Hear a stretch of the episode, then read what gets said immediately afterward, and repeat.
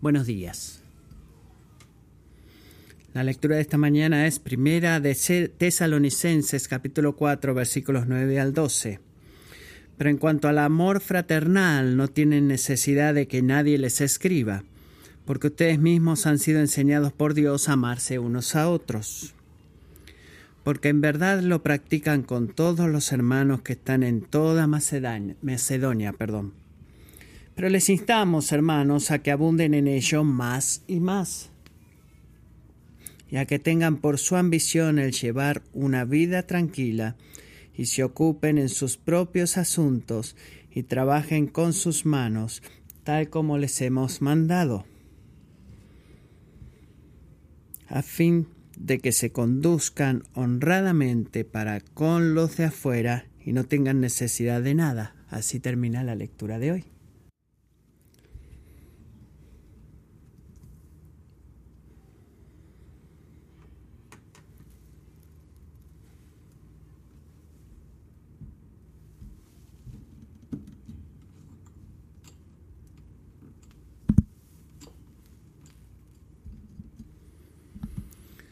Si no han llegado a tiempo y tienen una Biblia, ábranla en Primera de Tesalonicenses.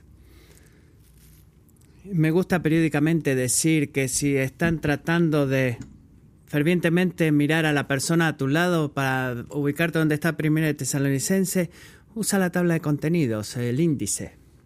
Ahí te lo va a decir.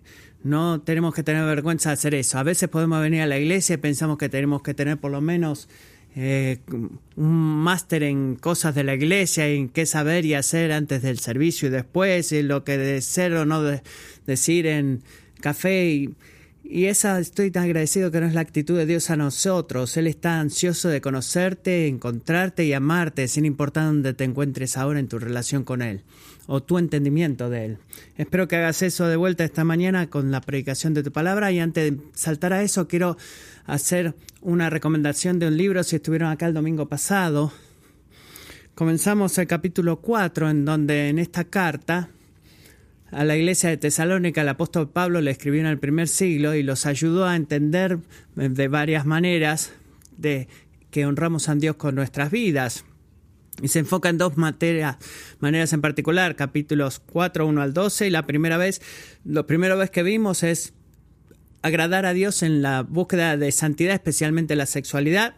Y estoy agradecido por cuanto muchos de ustedes honestamente han sido conmigo antes y después de ese sermón, de qué tan difícil es en una cultura tan sexualizada, incluso atar nuestras mentes al Señor y decir, Señor, ayúdame a entender tu buen plan para mi sexualidad, y ayúdame a cómo honrar y honrar, luchar y honrarte a ti. Si ese es un desafío para ti, creo que como pastor he estado pensando, bueno, ¿eres tú una de esas personas que está lidiando con eso? Bueno, creo que todos lidiamos con eso de una manera u otra, de honrar a Dios con nuestra sexualidad. Creo que no hay una batalla más dura de algunas formas que eh, evitar la pornografía y ese es una de las uno de los ejemplos más tristes de cómo el enemigo en nuestra naturaleza pecaminosa y en el mundo a nuestro alrededor se afianza y se agarra de nuestros corazones y en el amor y el afecto por Jesucristo nos aleja de Él y te quiero animar que si esa es una batalla para ti que no puedes entender o quieres ayudar a personas que conoces que están lidiando con eso, quieres recomendar este libro. Esto se llama Pornografía luchando por la pureza eh, me gusta este libro porque está escrito en una forma diferente, es como un devocional, tiene 31 días acá y lo que hace, cada uno de esos días él te da eh, dos páginas para leer. Día uno, dos páginas, lo puede leer esto en el desayuno, por ejemplo, mientras está comiendo los pap tarts o tomando un café, según lo que hagas en la mañana. Te da una corta escritura en la en el frente y dos páginas de meditación de cómo luchar contra la tentación del pecado sexual. Y me gusta porque no es simplemente un libro completo que Dios usa para cambiarme a mí, sino que son partes pequeñas de un libro que nos ayuda el Espíritu Santo a conectar una pequeña verdad. Y es como este libro se aproxima a eso. Y por eso lo recomiendo. Y déjeme decir esto bien. No debes tener vergüenza en ir a nuestra librería y comprar cualquier libro en lo que es la lucha de cómo honrar a Dios en nuestra pureza sexual. Amén. ¿Por qué? Una de las razones por las cuales esta es una triste lucha en la iglesia y, y quiero evitar la tentación de predicar el sermón anterior. Eh, es porque no todos se sienten cómodos de hablar de la sexualidad, pero si verdaderamente creemos la palabra de Dios de que Él creó la sexualidad y, y nuestros deseos sexuales también, que fueron corrompidos por la caída, no deberíamos tener vergüenza y huir, eh, correr unos a otros, ir a la, al pastor, amigos y decir, ayúdame a honrar a Dios en esta área tan grande de la vida. Así que seamos, eh, me gustaría hablar con ustedes también acerca de eso, si así quieren recibir más información. Bueno, vayamos a la segunda parte de comienzo del capítulo 4, versículos 9 al 12. Quiero que piensen algo conmigo. Esta es una pregunta que les he hecho antes como iglesia, pero es una pregunta crítica, así que vamos a meditar en esto una vez más. Si yo les preguntara,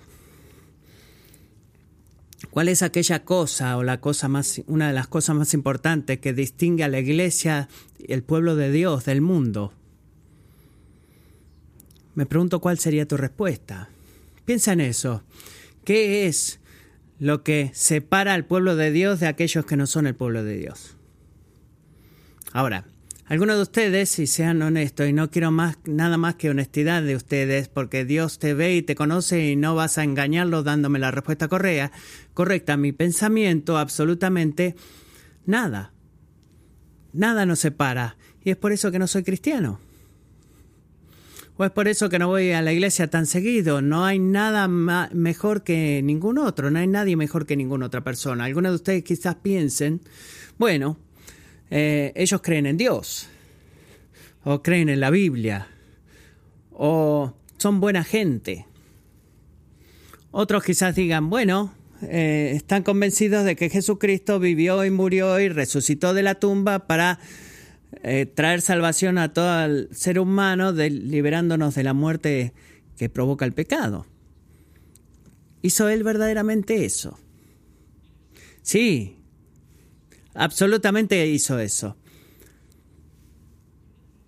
Así todo, esa no es lo que Jesús mismo apunta en Juan capítulo 13, versículo 34, cuando Jesús responde la pregunta, que también el pueblo de Dios es distinguido e identificado a los ojos del mundo. Escuchen lo que él dice, Juan 13:34, un mandamiento nuevo les doy, que se amen los unos a los otros, que como yo los he amado, así también se amen los unos a los otros. En esto conocerán todos que son mis discípulos.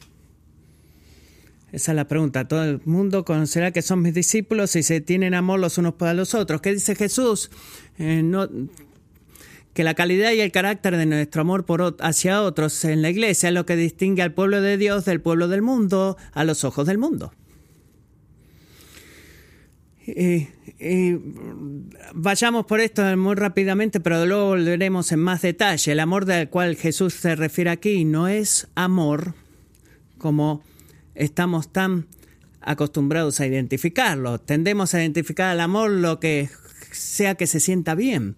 Si se siente afirmativo, si se siente natural, si se siente bien, debe ser amor.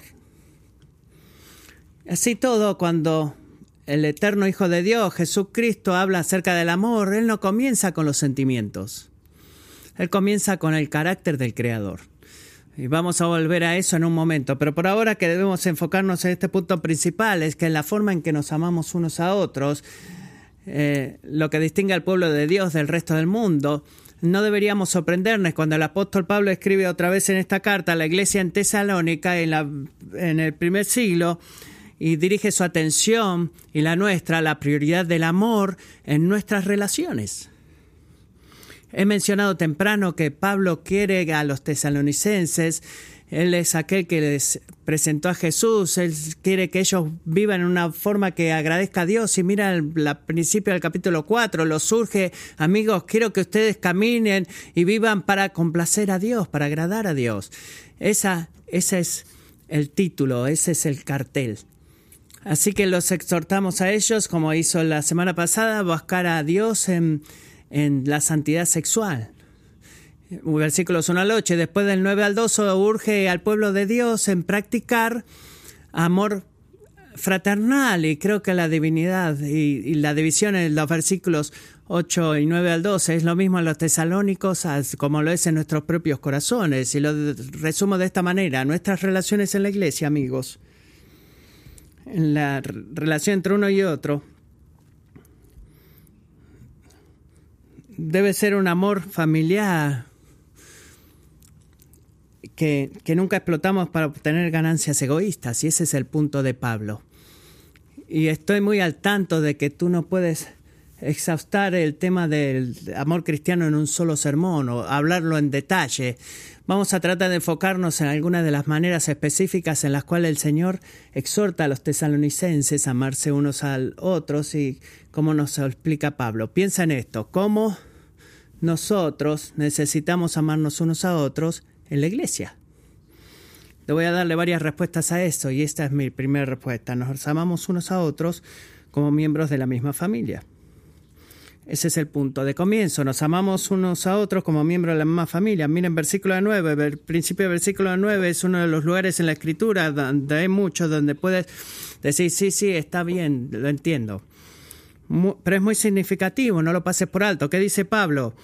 Pero ahora, en cuanto al amor fraternal, quiero que noten ahí que Pablo no habla de amor en términos genéricos. Él ciertamente no lo deja a, la luz de los tesalonicenses a tomar la decisión de lo que es el amor. Así que desde el principio él habla de un tipo de amor fraternal, el tipo de amor que debe existir entre los hermanos. Y creo que es justo decir que usar palabras, hey hermano, hey hermana, es tan común en la iglesia a veces, en algunos círculos cristianos, que es fácil pensar, bueno, es algo muy lindo de decir, eh, pero verdaderamente no, no da el punto del significado completo lo que eso significa. Pablo no está haciendo eso acá. Lo que Pablo está haciendo acá es urgiendo a ellos y a nosotros a practicar un tipo de amor familiar, porque él sabe que algo radical ha sucedido a los tesalonicenses. No importa su género, su etnia, la madurez en Cristo, algo radical ha pasado. Ellos han sido adoptados a la misma familia. Recuerde, y Pablo nos exhorta en esto, que Jesús no es solamente un buen hombre o un maestro religioso, sino que Él es Dios. Y todo, lo que es Dios, Jesús es, y todo lo que Jesús es, Dios lo es. Hebreos 1.3 dice, Él, hablando de Jesús, es el esplendor de su gloria, de la gloria de Dios, y la expresión exacta de su naturaleza, y sostiene todas las cosas por la palabra de su poder. Jesús es Dios, pero noten esto, Jesús no es solamente Dios en un tipo de forma genérica, sino que Dios es una forma de, Dios en como hijo. Marcos 1.11 dice, tú eres mi hijo amado, en ti me he complacido, tú eres mi hijo amado, con ti me complazco, vuelve a repetir. Así que la iglesia cristiana es sostenida, continúa siendo sostenida en su fidelidad en que hay un Dios en tres personas, Padre, Hijo y Espíritus y Jesús es la segunda persona de la Trinidad porque Él tiene, ha existido eternamente, perdón, en relación con su Padre como su Hijo unigénito. Y esa relación no ha cambiado o se, ha, o se ha apartado cuando Él, quien ha habitado en la eternidad, se vació a sí mismo, se entregó a sí mismo, cuando nació como un niño en forma humana, Dios en forma humana, Jesús vivió, Jesús murió, Jesús resucitó de la tumba como el Hijo de Dios. ¿Por qué Él hizo eso? Para que el hombres pecadores como nosotros pudieran convertirse en hijos de Dios. hijos e hijas adoptados. La Biblia nos recuerda que no somos hijos de Dios por naturaleza. A veces escuchamos eso, ¿verdad? Escuchamos de que somos todos hijos de Dios. No, verdaderamente no es así. No somos todos hijos de Dios por naturaleza, sino que somos hijos de la ira por naturaleza. Hemos rechazado el amor de Dios, nos hemos rebelado contra su autoridad y sus decretos y somos pecadores, somos correctamente alienados y alejados de nuestro creador y debido a nuestra este, er, rebelión perdón, hacia Él, somos separados de Dios. Nuestra separación de Dios, en nuestras palabras, es la aplicación última de todo lo que está mal en el mundo en el día de hoy en nuestra relación con, de los unos con los otros. Todo el racismo, toda la violencia, toda la división y amargura, todos esos problemas de amor están arraigados en el problema con Dios, en el problema que la humanidad tiene con Dios. Y es por eso que Jesús nació. Gálatas 4, versículo 4 nos dice, pero cuando vino la plenitud del tiempo, Dios envió a su Hijo, nacido de mujer, nacido bajo la ley, a fin de que redimiera a los que estaban bajo la ley para que recibiéramos la adopción de hijos. Y porque ustedes son hijos, Dios ha enviado el Espíritu de su Hijo a nuestros corazones, clamando, Abba, Padre. Por tanto, ya no eres siervo, sino hijo, hija. Y si hijo, también heredero por medio de Dios. ¿Te has dado cuenta, cristiano, que si tú, no estoy hablando de venir a la iglesia, ¿verdad? Y decir, sí, sí creo en Dios. No, eso no hace a nadie cristiano.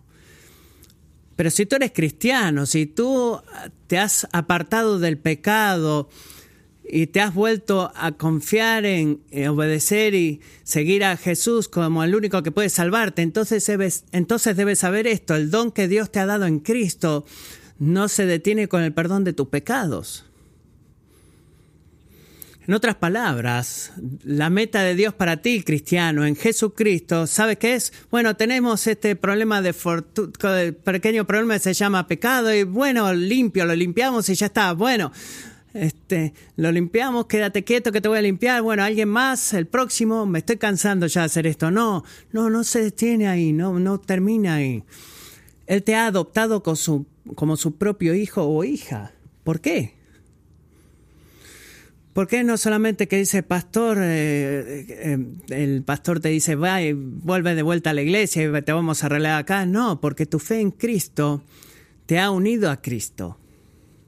De, para que todo lo que es verdad en Él, en todos sus privilegios, incluso el ser hijo de Dios que Él disfruta desde la eternidad, se convirtieron en tuyos. No porque tú lo merezcas, sino porque Jesús lo merece. Y tú eres encontrado en Él. En otras palabras, si tú eres cristiano, tú no puedes detener más de ser hijo de Dios o hija de Dios de lo que Jesús puede detener él mismo de ser él mismo hijo de Dios. Y eso es loco y es por eso que Hebreos pone las palabras en los Salmos 22 en la boca de Dios. Hablaré de tu nombre a mis hermanos, dice Jesús. Sabes que tú, que Jesús es tu hermano mayor. En medio de la congregación te alabaré. Entonces, cuando te conviertes en cristiano y Dios se convierte en tu padre, piensa en esto. No es solamente tu relación con Dios que cambia, sino que tu relación con cada otro cristiano que cambia también. Ya no más esa persona es una persona que no te gusta o que te gusta, o esa persona que se vea como tú o que no se ve como tú. Eh, eh, son tus hermanos y hermanas espirituales en Jesucristo. Y no importa si ellos les gustas a ellos o no. Y eh, por eso en la iglesia hay mucha gente que comparten un, una creencia común en Jesús. Eso es lo que es la iglesia. La iglesia es una familia, no porque nos sentimos arropados y amados cuando entramos. o porque tenemos la misma vibra familiar. No, si tú has vivido en una iglesia a lo largo por, por largo tiempo y es una iglesia, déjame dejarte que es un lugar lleno de pecadores, y déjame decirte que hay momentos en los que no, siente, no te sientes nunca bienvenido ni nada, te sientes dolido, dolido en conflicto y dices, bueno, ¿cómo he venido a la iglesia? No me han dado la bienvenida siquiera, debo encontrar una iglesia donde sean más cálidos en el recibimiento y todo, no. La iglesia es una familia no porque nos sentimos más acobijados o incluso porque nos preocupemos mucho los unos por los otros. No, la iglesia es una familia porque tenemos el mismo Padre y ese es el porqué.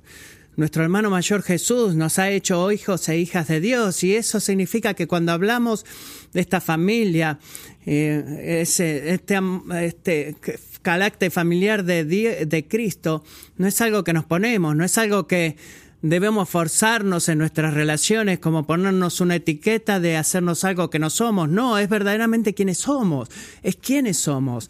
Y debemos trabajar duro para percibir y relacionarnos unos a otros de esa manera, como una familia. Y les voy a dar algunas aplicaciones de eso, porque tenemos un, alguien mucho más grande, es como se siente, tenemos un más grande eh, attachment este, con cualquier otro cristiano de lo que tú puedes tener con tu familia biológica, una unión más estrecha con un cristiano que con tu propia familia biológica. Y esta es la pregunta. Habiendo dicho todo esto, cuando ves a otros cristianos, te hago esta pregunta, ¿qué es lo primero que viene a tu mente? Piensa en eso. Ves a otro cristiano, ves que es otro seguidor de Cristo, ¿qué es lo primero que viene a tu mente? Eh, es una persona rara, es una persona socialmente buena, me gustará, eh, será que le caigo bien, que no me cae bien él. ¿En qué categoría estás distintivamente poniendo a esa persona en la relación contigo? ¿Cuál es? Bueno, estar en Cristo no niega nuestro género. Dios nos ha creado hombres y mujeres, Él nos ha salvado como hombres y mujeres, viviremos en el nuevo cielo, en la nueva, nueva tierra como hombre y mujer. Estar en Cristo no niega nuestra etnia. Dios ha creado un mundo lleno de diversidad y cuando la iglesia nació en Hechos capítulo 2, el Espíritu Santo fue derramado sobre el pueblo de Dios en gloriosa diversidad y Jesús será glorificado por toda la eternidad, como dice Apocalipsis 7, hombres y mujeres, hombres y mujeres de toda tribu, lengua y nación, adorando su nombre. Así que cuando vemos el género, cuando vemos la etnia, Estamos viendo algo que está eh, agradando a Dios y debemos celebrarlo de acuerdo a eso, a cómo agrada eso a Dios. Pero noten, por favor, piensen cuidadosamente acá. No he preguntado cuando tú ves a otro cristiano que deberías notar que es verdad acerca de esa persona. O cómo puedes amar a la luz de lo que es verdad acerca de esa. Esas son preguntas buenas e importantes, pero he preguntado qué es lo primero que viene a tu mente cuando ves a otro cristiano. ¿Cuál es la categoría principal en la cual ellos pertenecen? Amor fraternal, dice, ellos, ahí va un hombre y una mujer con el cual he sido unido eternamente en Cristo. Ahí va alguien que es infinitamente precioso a los ojos de mi Padre y si lo estoy viendo por quién verdaderamente es a esa persona, entonces van a ser infinitamente preciosos para mí. Es lo que el amor fraternal suena y se siente. Nuestras relaciones en la iglesia, en otras palabras, deben ser un modelo de amor familiar y nos amamos unos a otros más que nada por quién somos en Cristo. Así que, en una nota práctica, muchas aplicaciones, déjenme darles acá. Yo motivo a muchos de nuestros líderes, en los he motivado en esta semana en nuestra reunión de líderes de comunidad, que el tipo de amor fraternal, el tipo de amor entre hermanos y hermanos del cual Pablo habla en toda esta carta, es un amor que cruza la barrera de géneros. Y déjenme explicarles qué quiero decir con esto. Quiero decir que si tú eres un hermano en Cristo, debes tener un profundo y abundante y preocupación y deseoso amor espiritual por todas tus hermanas en Cristo. Y si tú eres una hermana en Cristo, debes tener un profundo, abundante eh, preocupación espiritual por todos tus hermanos en Cristo y un amor también.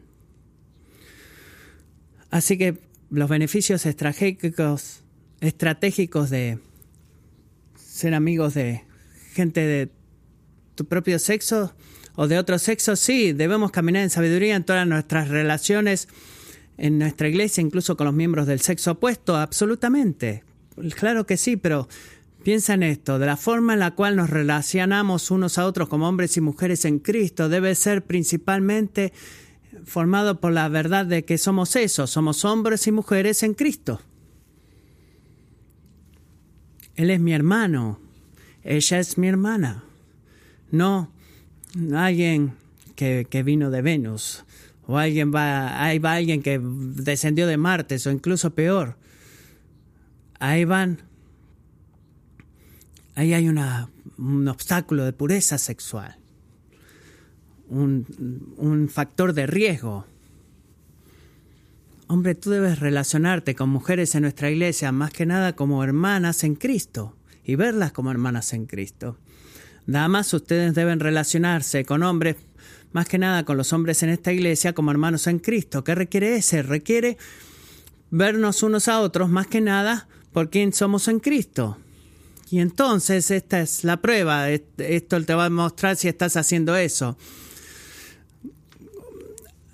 Crear un amistad con los hombres, de, hombres y mujeres de sexo opuesto o personas del sexo opuesto de una manera fuerte para ayudarse unos a otros para seguir a Cristo. Eso es lo que es el amor fraternal y cómo se ve el amor fraternal. No nos divide en dos categorías, hombres siguen a Jesús de este lado y las mujeres siguen a Jesús de este otro lado. No, nos une como familia eh, en Cristo juntos como familia.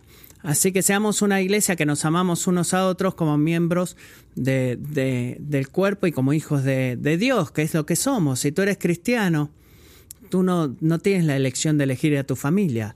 Dios elige a, nuestra, a tu familia. Nos amamos unos a otros como Dios nos ha enseñado a amar. Nos amamos unos a otros como Dios nos ha enseñado a amar. Así que piensa en esto. Estoy convencido que nuestra cultura está saturada de amor. Está saturada de amor de muchas maneras es como la elección de Dios. Algunas personas hablan, bueno, Dios es amor, Dios es amor.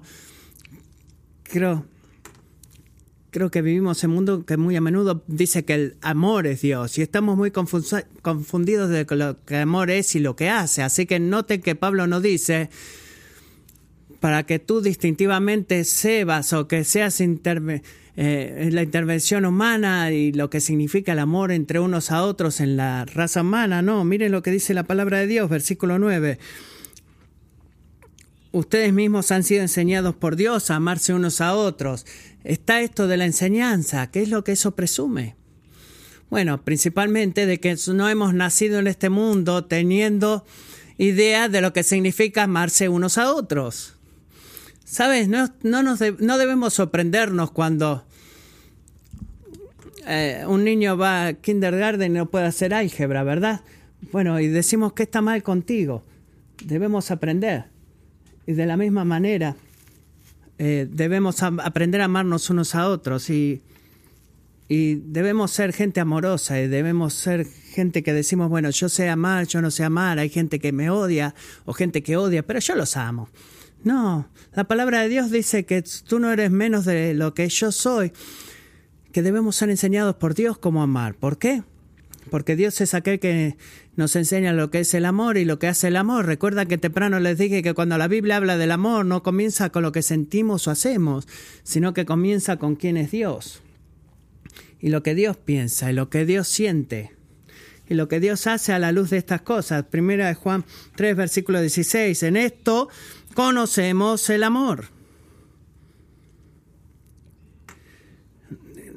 No se siente como que es amor. que Jesús ha derramado su vida por nosotros. En otras palabras, amigos, si quieren saber lo que es el amor, no miren, no se miren a sí mismos, no miren a alguien a su alrededor o a la Madre Teresa, sino que miren a, Jesucristo crucificado. Miren ahí. Mírenlo a Él eh, voluntariamente colgado en la cruz, destrozado por la ira del Padre, por el pecado del mundo. Y ahí está Jesús. Y Jesús en nuestra palabra no solamente despliega el amor hacia nosotros. A veces escucho a amigos no cristianos que dicen, bueno, ¿sabe qué? Jesús se ve como un hombre muy amoroso que eh, ha derramado de, de que alguna forma él sabe lo que es el amor, pensamos, ¿verdad? No, Jesús no solamente derrama o despliega el amor a nosotros, sino que define el amor por nosotros también, Él lo define. Y cuando su amor es derramado del Calvario en una multitud de ríos, eh, creo que hablamos en dos categorías en particular, cuando hablamos de lo que el amor verdaderamente es y cómo Dios nos enseña en Cristo a amarnos unos a otros. Déme dejarles estos dos ejemplos. Si se sienten un poco abstracto en el principio, quédense conmigo porque voy a tratar de mostrarlo de manera práctica. Primero, el amor es una expresión de deleite. Expresión de deleite. Nadie es más amoroso que Dios. ¿Sabían eso? Nadie es más amoroso que de Dios. El radio de su belleza, el glorioso esplendor de su carácter, es una distinción de amor. Así que lo que sea que es como Dios, ¿es qué? Es amoroso. Lo que sea no es, que no es como Dios, ¿es qué? Es no es amoroso, perdón. Es por eso que el verdadero amor es una expresión de la, del deleite que afirma y motiva todo lo que es como Dios en alguien más. En Jesús nos muestra cómo se ve ese tipo de amor. Hebreos 1.8 dice, pero el Hijo dice, tu trono, oh Dios, hablando de Jesús, es por los siglos de los siglos y cetro de equidad es el cetro de tu reino. Has amado la justicia y aborrecido la iniquidad. ¿Te has dado cuenta que el amor dice, estoy a favor de esto y en contra de esto? Por definición. Porque Jesús ama la justicia, Él debe odiar la maldad o la iniquidad. Por lo cual Dios, tu, Dios te ha ungido a Jesús con óleo de alegría más que a tus compañeros. Así que, ¿qué nos enseña Jesús acá? Nos enseña que no es amoroso confirmar o afirmar lo que no es como Dios, en, el pueblo, en la gente a tu alrededor. Esa no es amar. Nos amamos unos a otros cuando seguimos el ejemplo de Jesús como aquel que, que, que, que ama la justicia, la santidad, que afirma y alienta lo que es amoroso a los ojos de Dios. Así que, ¿qué es lo que debemos hacer? ¿Qué debemos hacer? Debemos pedir, preguntar al Señor o pedir al Señor que nos dé ojos para ver todas las formas en las que Él está trabajando progresivamente en nuestros hermanos y hermanas en Cristo, haciéndolos progresivamente más como Jesús, para que podamos, ¿qué? Podamos formar y ver el carácter de Dios como resultado de eso en la vida de ellos, que sean una expresión de deleite. Segundo, el amor es un don es un regalo, una expresión de deleite, un regalo. El amor es un regalo en el sentido de que Dios se da, el amor, perdón, se da a sí mismo para alguien más, para que esa persona pueda ser más amorosa o, más como Dios de lo que ya son. Es muy práctico, es lo que hacemos cuando tomamos la palabra de Dios.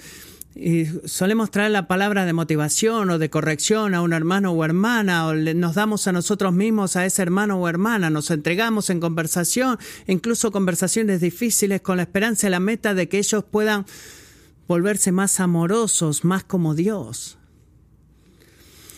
Y es también lo que hacemos en este amor como regalo, cuando sacrificialmente servimos, nos servimos unos a otros. Piensa en esto, no solamente estás haciendo una comida, Estás dándote a ti mismo a una persona para que esa persona pueda experimentar la provisión de Dios, se sean más satisfechos en Dios como resultado de esa experiencia. Tú no estás simplemente mirando a sus niños o cuidando a sus niños. tú estás haciendo qué? Te estás dando a ti mismo a alguien para que puedan invertir en su matrimonio o en otras amistades para que disfruten de glorificar a Dios. Eh, más a Dios como resultado. Nota que el amor es un Dios, es un don, es un, es el contentamiento de poder, no es el contentamiento de ver a la gente como está.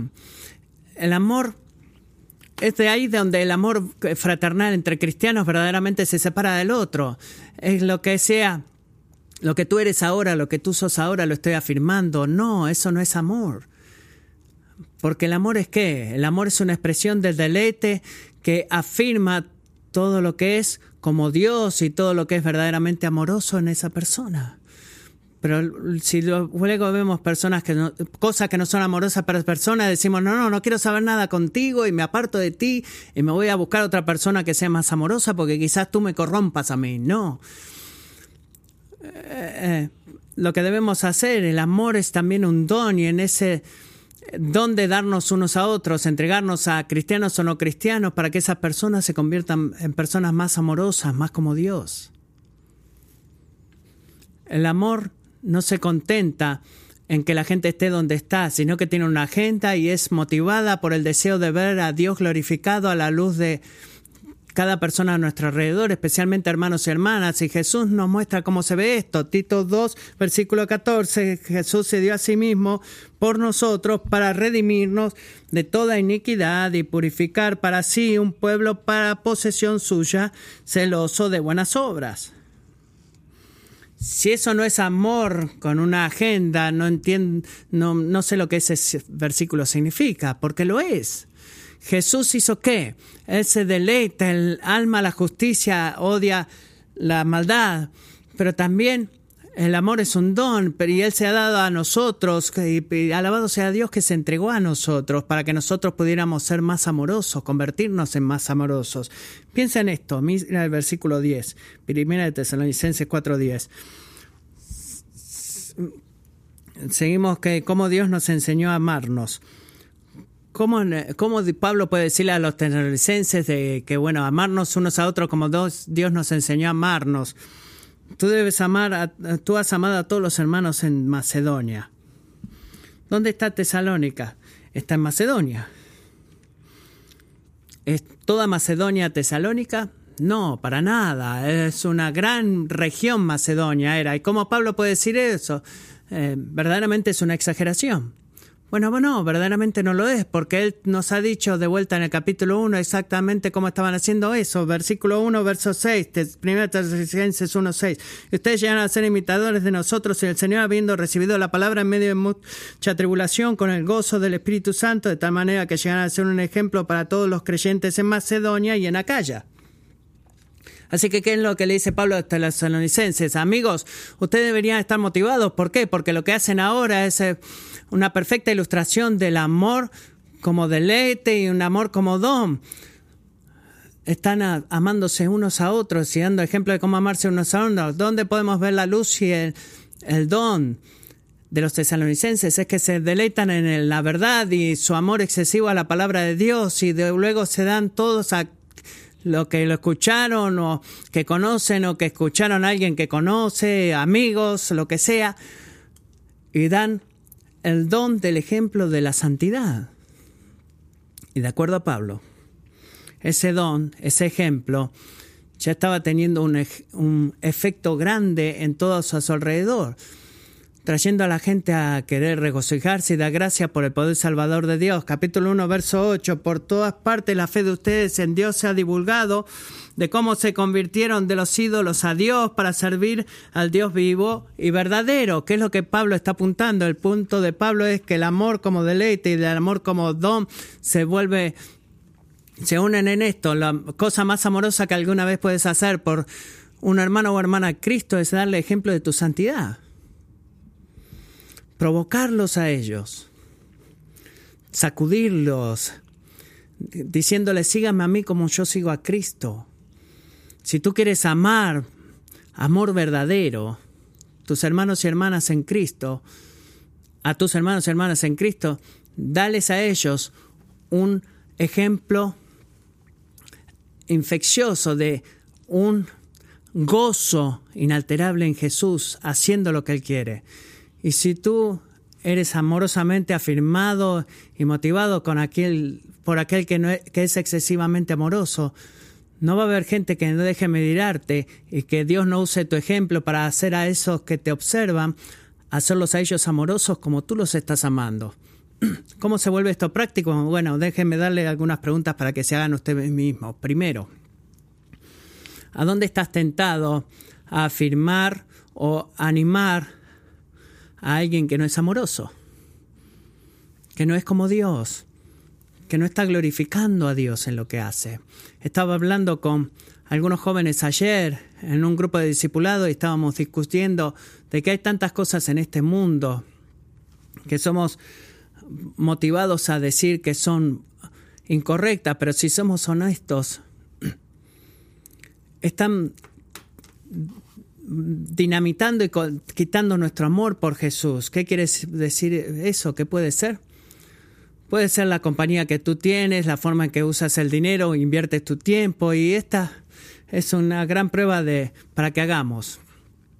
Si todo lo que haces durante la semana, todo lo que tú has hecho, todo lo que tú has mirado, cada minuto de tu tiempo que has invertido, cada, cada centavo que has gastado en tu billetera, la, gente que te mira a ti se deleitará en, el, en Dios o se deleitará en otra cosa. Están viendo que Dios es excesivamente amoroso para ti. Ese es el deleite que queremos tener. Segundo, piensa en esto, pregúntate esto.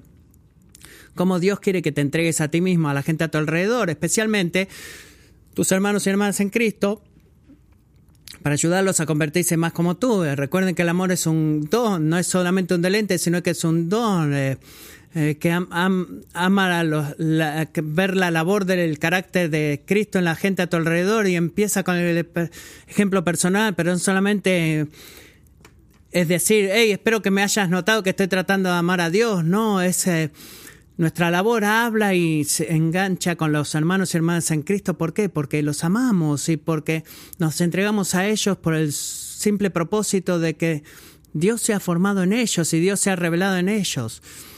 Y este es el punto final. Nos amamos unos a otros al practicar la industria apacible.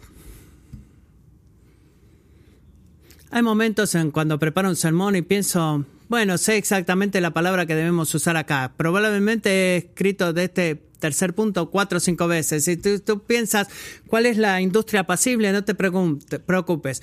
Pensemos en esto juntos. El punto principal de versículos 9 al 12. La gran imagen de Pablo de exhortación es que debemos ser qué? Amarnos unos a otros como hermanos y hermanas en Cristo, más y más. Y ahí, ahí termina, esa es la gran idea de estos versículos. Pero también nos dirige a toda la iglesia, a, a un grupo en particular, en versículos 11 y 12, en la iglesia en Tesalónica, que Pablo quiere que ellos puedan ver verlos amar a sus hermanos y hermanas de una forma en particular con la cual están luchando o que todavía no están haciendo. Cuando leemos versículo 11, miren ahí, nos inspira a vivir en silencio. Tú quizás pienses que tengan por su ambición llevar una vida tranquila. Quizás dices, bueno, los cristianos no, nunca deberían tener lucha con esto, los cristianos nunca eh, querer ser políticos o participar en desobediencia civil o involucrarse en cualquier cosa que los que llame la atención, que ellos quieren ser personajes públicos muy conocidos y que deben mantener, no, yo solamente soy un cristiano calladito acá. No, no, no, no, no es lo que Pablo quiere decir. Cuando leemos el versículo 11, que tengan por su ambición llevar una vida tranquila. Pablo no quiere decir que debemos vivir aislados, nunca traer la atención a nosotros mismos, o todo mudarnos al condado de Cumberland y ser granjeros allá. No, no es lo que él quiere decir vivir una vida tranquila. Cuando Pablo está diciendo, me gusta, cuando Pablo dice, anhelar una vida tranquila, ambición de llevar una vida tranquila, es poner tu ambición, no, no ser interrumpidos en la forma de vida que tienes con tus hermanos y hermanas en Cristo. Eh, ¿Qué quiere decir eso? No convertirte en un intruso en la vida de tus hermanos y hermanas en Cristo. Eh, ¿Cómo se ve eso? Bueno, el mandamiento que viene después, bueno, Pablo dice primero, que ocupen sus propios asuntos y trabajen con sus manos, tal como les hemos mandado. Él no está haciendo un caso, por favor, escucha esto, para un tipo de una actitud egoísta que diga, bueno, si tú eres un desastre, si puedes llamarme, si tu vida es un desastre, pero de otra manera solamente te doy la mano, te estrecho la mano los domingos si tú haces tu vida y yo la mía. No. Eh, yo me quedo, me meto en mis propios asuntos y tú en los tuyos. No, ni tampoco Pablo está dándonos eh, munición para arrojar a la cara de otra persona que nos ama lo suficiente, que nos hace una pregunta difícil acerca de nuestra vida o trae una palabra de corrección a nosotros, de decirle qué, responderle qué, ¿cómo te atreves a hacerme esa pregunta? Si, por ejemplo, he estado mirando pornografía esta semana, acabas de decir eso, no, no puedo creer que me hayas hecho esa pregunta. ¿Crees que soy un perverso? Métete en tu propio, en tu propia vida, siempre intrometiéndote en la vida de los demás, ustedes locos cristianos, no. Verdaderamente Pablo no está diciendo eso. Que se ocupen sus propios asuntos y trabajen con sus manos no es una excusa para ser egoístas o eh, sino que es un llamado a la humildad. Amar unos a otros significa reconocer el mejor don que podemos darnos unos a otros, y lo he dicho esto antes, es nuestro ejemplo personal de santidad y debemos tener las especificaciones.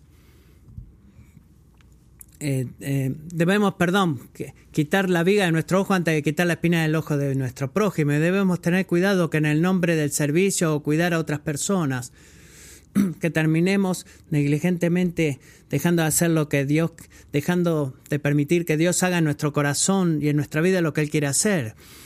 Bueno, ¿cómo se ve esto? Creo que hay un tipo de cristianos que están muy orgullosos de, de saber lo que está sucediendo en todas las otras personas, están involucrados en la vida de los demás, ayudándolos a cuidarlos, eh, servirlos, dando para acá, dando para allá, está todo el tiempo ocupado, tu agenda está súper ocupado, todo para la gloria de Dios, ayudando a otras personas.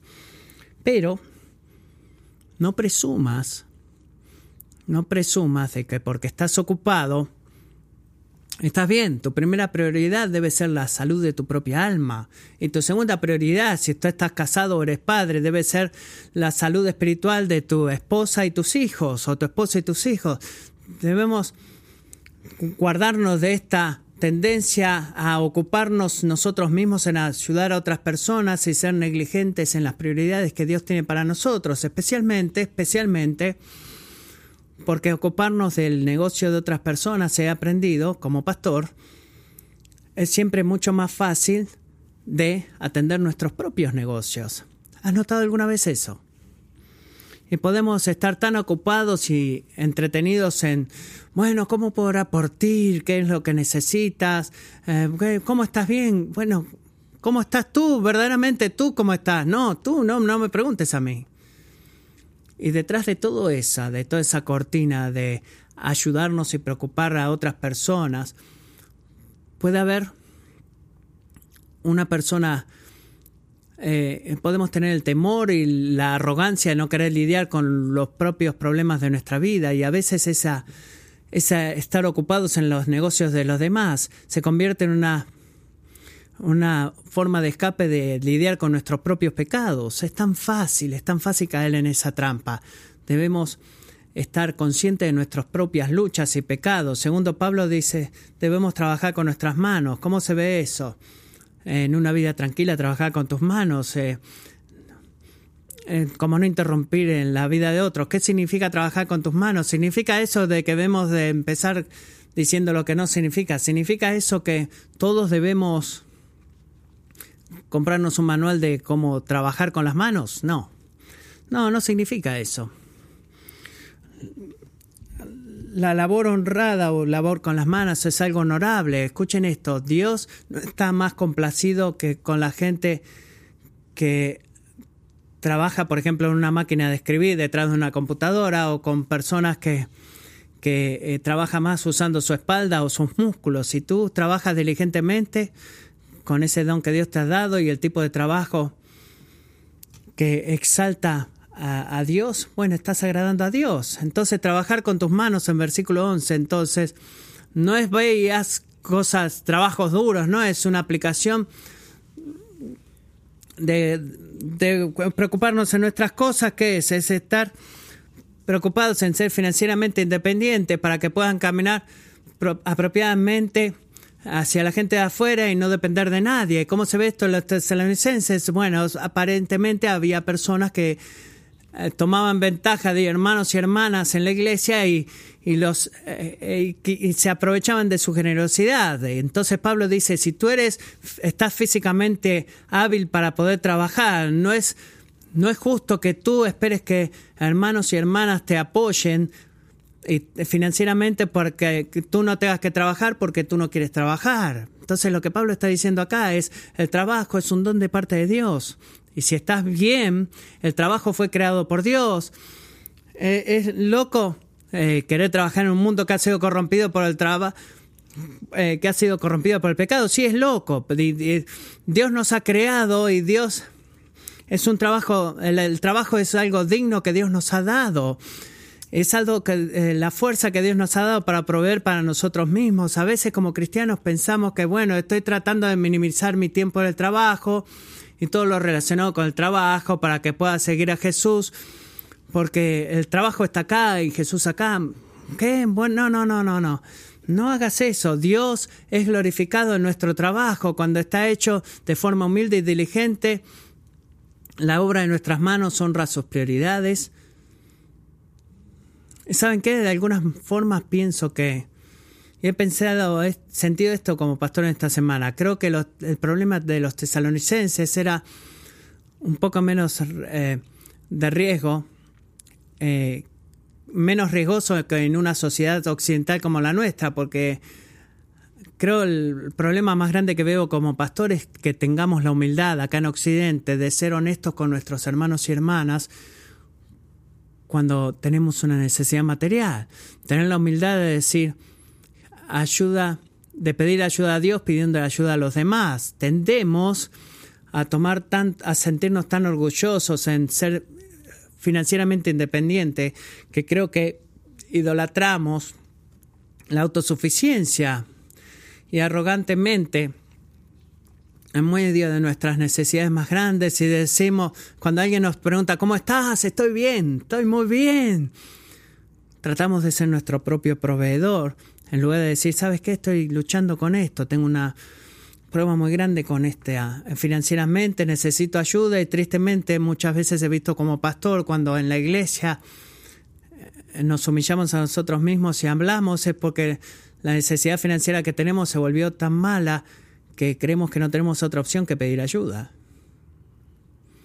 Debemos pelear contra esa lucha, pero estas tendencias culturales no cambian la verdad de que cristianos en toda edad han tratado de tomar ventaja de otros creyentes, especialmente en lo que es la provisión financiera, explotando el amor de ellos, buscando la, la el apoyo financiero de otros en lugar de trabajar con sus manos. Es bueno, dice Pablo en versículo 12, no depender de nadie.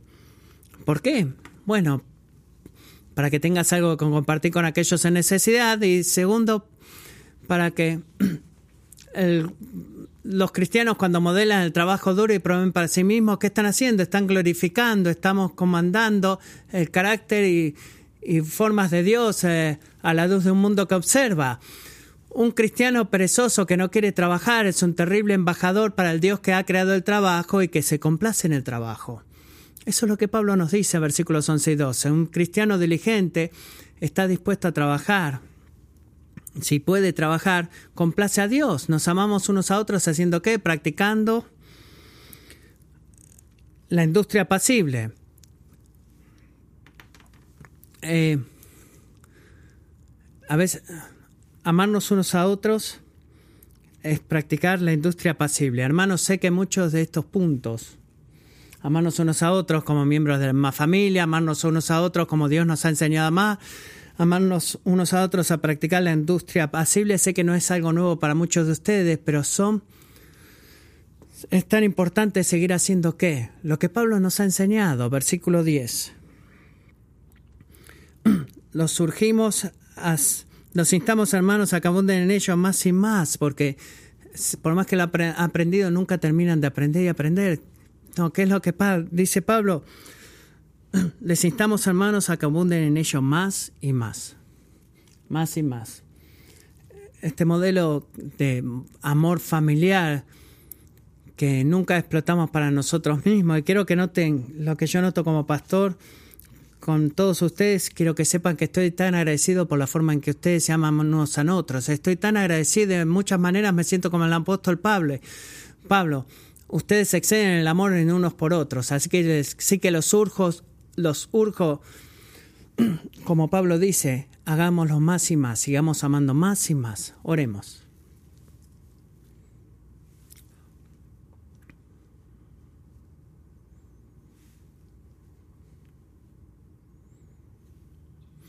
Señor Jesús, estamos agradecidos de que tú sabes tan bien que tú te involucras en nuestros negocios.